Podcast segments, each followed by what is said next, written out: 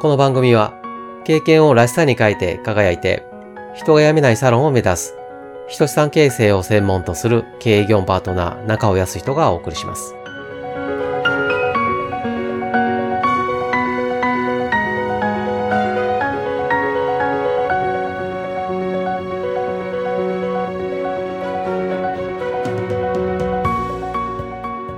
評価制度は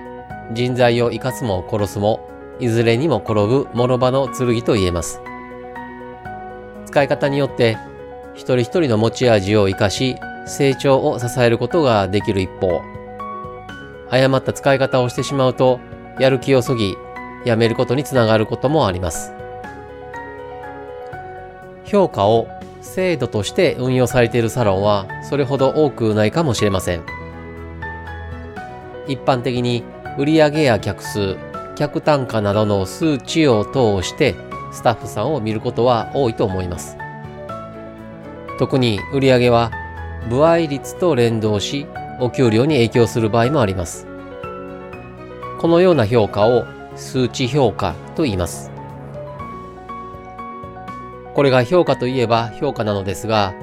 人の辞めない評価と考えると他にもいい方法があるように思います。それは行動評価です。行動評価とは数字に現れない役割や貢献、支援といった行動に対してのものです。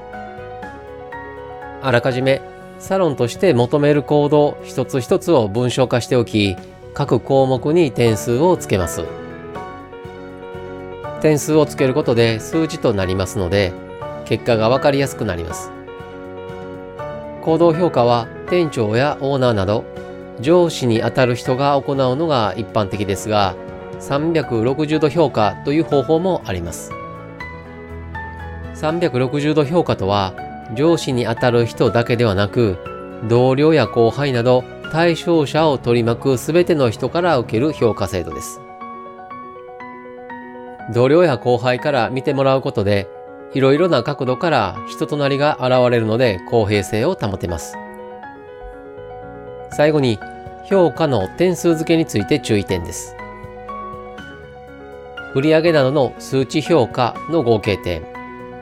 数字に現れない行動評価の合計点、大きく2種類に分け、それぞれの合計点を掛け算することが注意点です。例えば、数値評価と行動評価、それぞれの満点が50点とすると、50×50 イコール2500点で最高点となります。一方が10、もう一方が40だとしたら合計400点となります。掛け算にする意味は、数値評価と行動評価の両方がバランス良くなければ点数が上がらない点です。例えば、一方が0、一方が50だとしたら0点になります。今回は評価を導入するための制度設計についてお話ししました。次回はどのように運用するのかについてお話ししたいと思います。